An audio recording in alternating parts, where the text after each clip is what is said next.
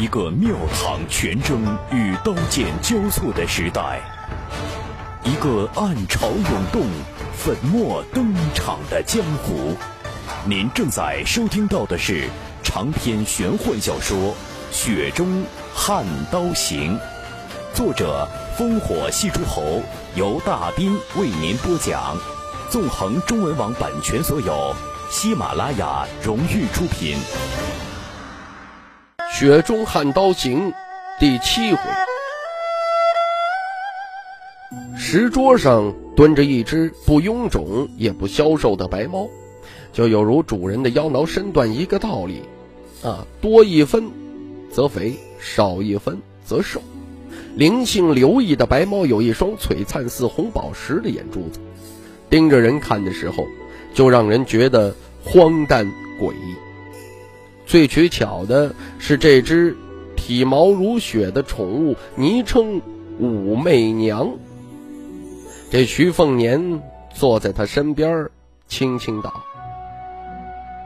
刚回凉州，一口气儿睡了个饱，马上这不就出来见你了。”余花魁伸出纤手抚摸着武媚娘的脑袋，小娘子赌气似的温柔道。幼薇不过是个风尘女，哪里敢奢侈更多？第一次不过是壮着胆子提了提，向那位世子殿下要一个侍妾名分的玩笑，那人便一起手谈，连续出了昏招，被我屠掉一条大龙。第二次不过是舞剑一曲，那人便不敢往这院子多待了。就是不知道这一次又会出什么幺蛾子，那人就不会再来了。最难消受美人恩呐！这徐凤年用暴打不平的语气愤恨道：“那家伙也忒不是个东西呀，胆小如鼠，气量如虫。姑娘，你犯不着为这种人置气，下次见着他就当头一棒下去。”于幼薇嘴角微翘，但故意板着脸说：“哦，那敢问公子你是何方人士，姓甚名谁呀？”徐凤年厚颜无耻道：“不凑巧，姓徐名凤年，与那混蛋同名同姓，但却比他强十万八千里。哪怕姑娘你说要做妾，二话不说，立马锣鼓喧天，八抬大轿。”给抬回家。于有威终于转头正视徐凤年，只是那位双眸见秋水的美人眼中并无大多的惊喜雀跃，继而望向芭蕉。晚了，我明天就要去楚州，那里是我的故乡，去了便再也不回来。徐凤年惊呼出声。这于有为收回视线，凝视着相依为命的武媚娘，苦涩道：“后悔了吧？可世上哪有后悔药给我们吃啊？”徐凤年默不作声，眉头紧皱。于有为趴在石桌上呢喃道：“世子殿下，你看，武媚娘在看墙头呢。”徐凤年顺着白猫的视线，扭头看了一眼不高的墙头，没什么风景。他揉了揉脸颊，道：“墙外情人听着墙里秋千上的佳人笑，叫无奈。可我走进这墙里了，你咋就偷偷出去？岂不是更让人无奈呀？”于有威突然一笑，做了个俏皮的鬼脸。活该。徐凤年呆滞。与他相识，从未见过他活泼作态。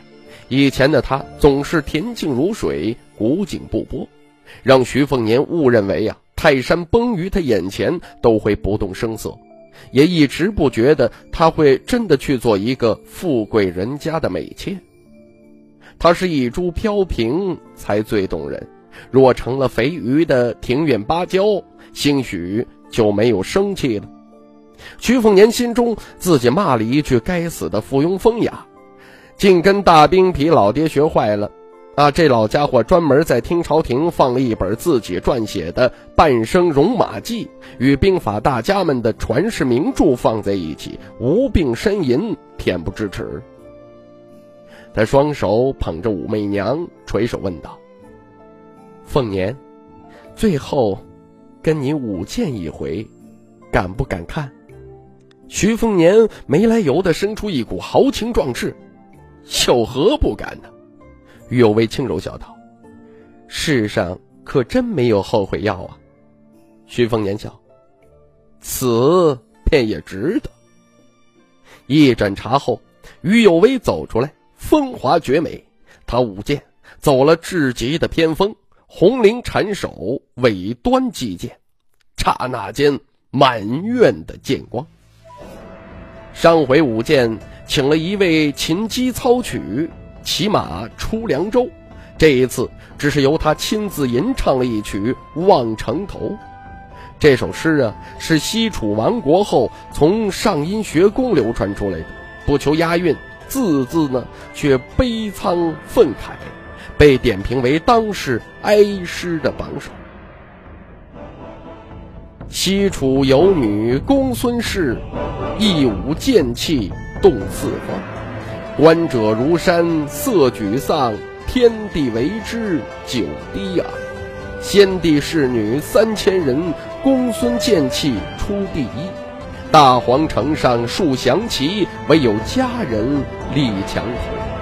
十八万人齐卸甲，举国无一是男。方才武媚娘在看墙头。那当年是谁在看那立于亡国城头上的佳人呢？曲中，常见携带着一股萧杀之气，急速飞出，直刺徐凤年的头颅。他似乎听到了那将死之人的那句临终别言：“十指拨青葱，能不提剑而止于我手弹，该多好。”那一瞬间。此时，于有为牵手微微颤抖，可剑却已刺出。这世上没有后悔药。这首《望城头》是于有为父亲写给娘亲的诗。那时候，父女两人被裹挟在难民潮流之中，回望城头，只有一个纤弱的身影。父亲回到上阴学宫没多久，便郁郁而终。真名于玄机的他，便长途跋涉来到凉州。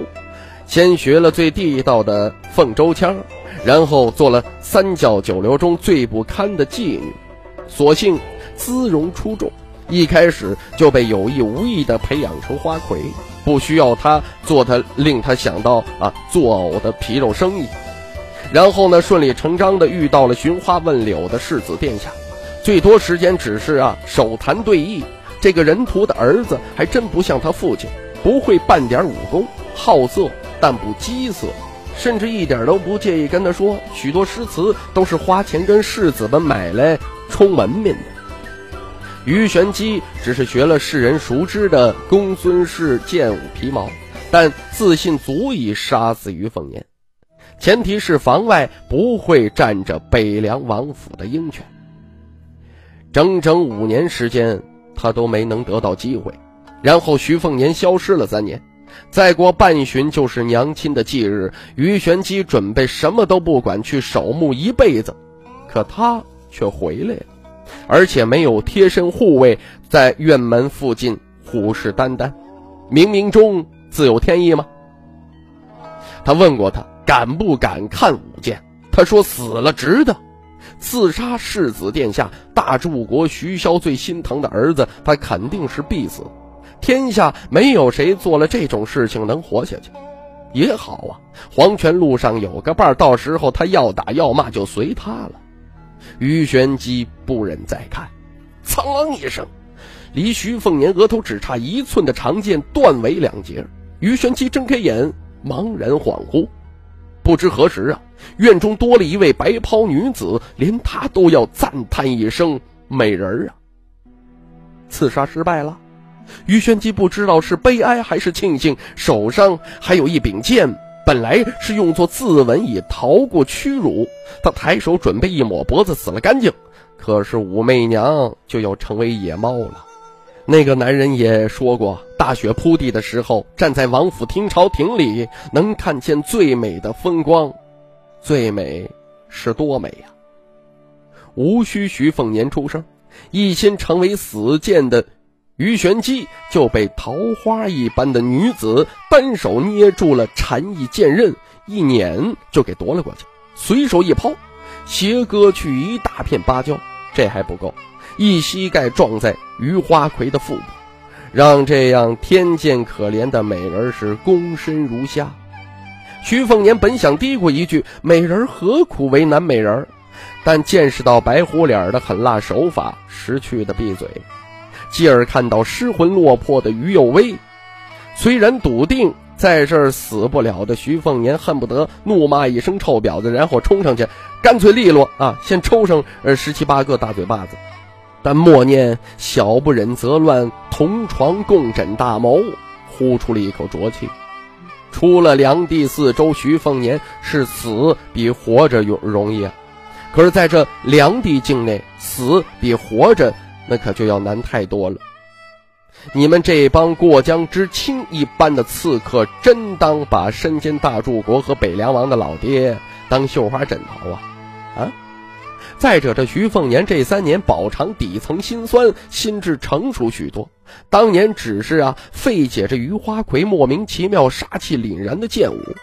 他一个天天跟老爹以及这元左宗一帮沙场上走下来的头等武夫啊，这些杀神厮混，世子殿下没武功不假，可没吃过猪肉，总见过猪跑啊。回到灵州，不过是打定主意要以身犯险，确定一下于右威的葫芦里边到底卖的什么药，是春药那最好，拎回家鱼水之欢了；卖毒药那对不住了，也是扛回去，但下场啊。一个憋了三年一肚子邪火的男人，对付一个睡梦中都想要扑倒的美娇娘，还能干些什么呀？唯一的意外，恐怕就是出手的呀是白虎脸而非事先跟老爹说好的府上实力最高，但啊，这最霸道、最牛气的高手中的高高手。当然呢，看情况，这白虎脸即便没那么高，那也挺高了。徐凤年厚着脸皮道。白虎脸儿，有没有让他失去抵抗的手法啊？就是那种什么点穴啊之类的。白虎脸微微点头，有更简单的，直接一记手刀在余花魁白皙的脖子上，这白花魁呀，直接被敲晕了。徐凤年僵硬着脸庞跑过去，探了探鼻息，确定不是香消玉殒之后，得意的冷笑一声，抬头一看，那白虎脸已经没了踪影。不愧是高手风范呐。徐凤年将娇躯扛在肩上，就这么扛出了紫金楼。这一天呢，灵州城便开始疯狂的传扬世子殿下霸王硬上弓了余花魁的消息。您现在收听到的是《雪中悍刀行》，喜马拉雅荣誉出品，独家首发。灵州城内的。高粱纨绔由衷的叹服世子殿下跋扈，那是顶天的。三年蛰伏，这才回到灵州没几天，就把余花魁给办了。徐凤年把本名余玄机的蹩脚刺客扛回王府，后头跟着衣衫不整的李翰林。严迟吉他不喜欢啊，这个到这种地方去，看到凤哥在芭蕉院里边待了片刻，便把余花魁给拎出来，暗赞一声霸道。到了府内呀，李翰林很审时度势的拉着严持吉去逛白龙斋。这徐凤年呢，拿了一捧绸缎绑住手脚，这还不放心啊，他又多捆了一层，翻箱倒柜的找出李翰林纵横花场百试不爽的玉泥伞，这比一般采花贼行走江湖必备的蒙汗药软骨散之流要来的高级啊。女子服后神志清醒，这身体呢却酥软如一滩暖玉，想要咬舌自尽都难，却不妨婉转呻吟。放入酒杯融化之后，撬开于有威的嘴倒了进去。忙活完这些，徐凤年就一巴掌拍下去，粉嫩的脸颊上浮现了一个鲜红的五指印。没醒，这徐凤年又甩了两个耳光，终于把这于花魁给打醒了。于玄吉睁开眼睛，不挣扎，不抗拒，重新又闭上眼睛，软软糯糯的说了一句让徐凤年差点暴跳如雷的话：“世子殿下，动作快一点，我就当被畜生咬了一口。”徐凤年俯身抚摸着被他打得红红的冷清脸庞，挚爱情人一般的啊，怜惜道：“疼不疼啊？”于玄奇纹丝不动，徐凤年也不故作姿态，拿起床上一本早就准备好的《春宫图》，绘于锦帛，这配香艳词和啊一些语句儿，这图画上也是惟妙惟肖。掀开一幅，讲述如何把玩千足。这徐凤年呢，摘去于玄机的袜子，动作不停，嘴上说着：“千余得中，长短合度，不可无一，不能有二，才是神品。”有威呀，你的玉足摸起来可真舒服，深冬将至，以后就能帮我暖被窝了。这脚啊，这春宫图上说，兼有眉儿秀弯，手指尖双峰圆润。唇色红颜啊，众家之长。你说我是玩弄半个时辰呢，还是一个时辰呢？于玄机有一双堪称神品的美足，他入行五年来呀，无需劳作，每日浸泡香浴，对身体每一寸都保养的周到。因为徐凤年卸完带来的本能紧张，脚背啊弯弓如一轮弧月。这徐凤年不愧是千金一诺，说玩一个时辰就玩够了一个时辰。尤其当他伸出一根手指摩挲于于花魁啊这两颗啊脚脚趾丫之间，那明显能能感受到这于幼薇微微的颤抖。徐凤年在他耳畔轻声道：“望城头剑舞，上阴学宫。” 顺藤摸瓜，我就不信凭借北凉王府的势力揪不出你背后的身世秘密。到时候你一切在乎的东西，我都会给摧毁。活人就杀，死人我也要刨坟。慢慢的玩腻了，你就把你沉尸湖底，请武当山的老道做一场法事，让你做那冤魂野鬼，不得投胎。与我作对，便是这种下场。于玄机满脸的泪水，徐凤年猛地张开五指，紧紧地抓住于有为，先前的温柔全无啊！这于有为一阵刺骨的疼痛，这徐凤年狰狞的微笑：“我心好，卖你一次后悔药。你只要肯服侍我，直到你人老珠黄的那一天，我就答应你还是于有为。”我不去管你是西楚旧臣的遗孤，还是江湖上被北凉铁骑践踏碾碎的乱民，我都不去追究，一切都安安好好。你能做我的一只金丝雀，这世上还有比北凉王府更华丽的笼子吗？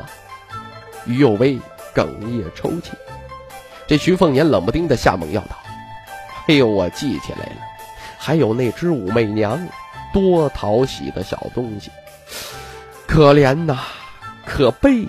马上就要变成野狗的嘴唇了，我这就起床去芭蕉院抱起它，当着你的面剁烂喽，再丢给饥肠辘辘的野狗。这于幼薇闻听，立马就昏厥过去。